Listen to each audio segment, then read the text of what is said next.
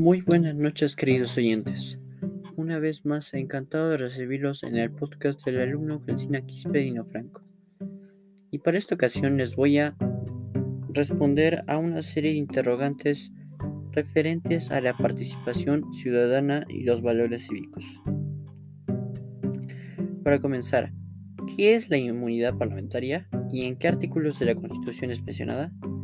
La inmunidad parlamentaria es una protección de carácter procesal que poseen los parlamentarios, diputados y senadores. Y es mencionada, no expresamente, pero es mencionada la palabra inmunidad en el artículo 117, excepción a la inmunidad presidencial.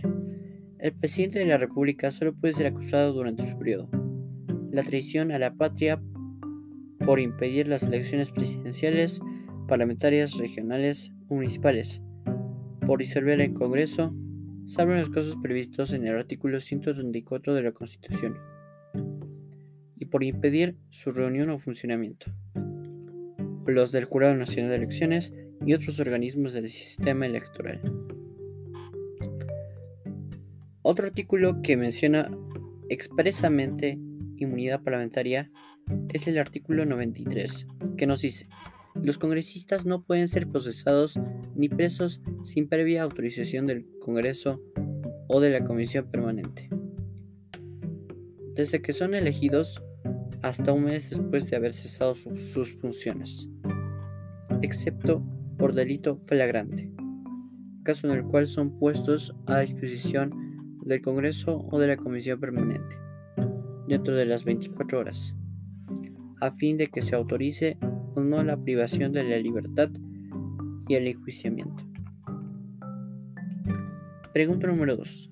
¿Qué es la revocatoria y en qué artículos de la Constitución es mencionada?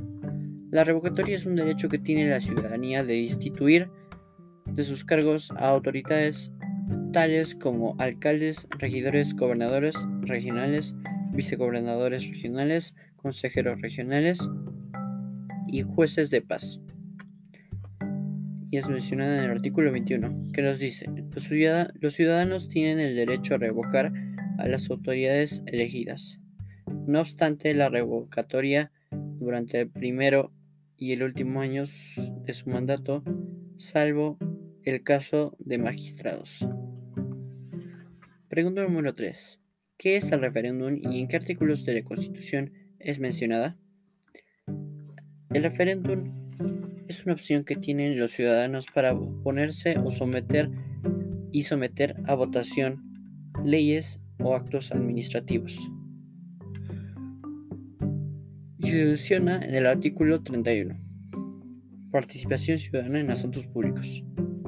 los ciudadanos tienen derecho a participar en los asuntos públicos mediante referéndum, iniciativa legislativa, remoción o revocación, de autoridades y demanda de rendición de cuentas.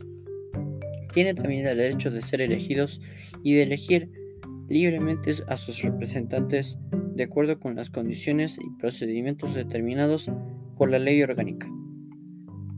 También es mencionado en el artículo 32, que nos dice consulta popular por referéndum. Excepciones pueden ser sometidas a referéndum.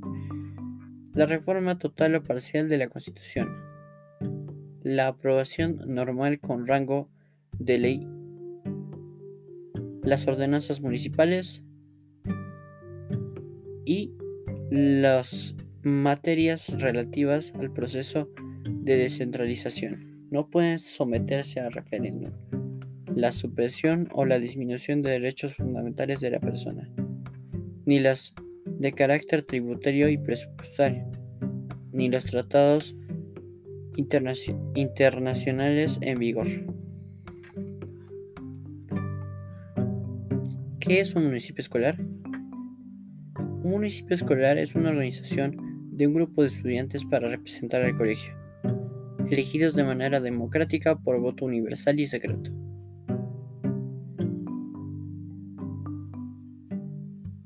¿Crees que un colegio en un colegio es importante el municipio escolar?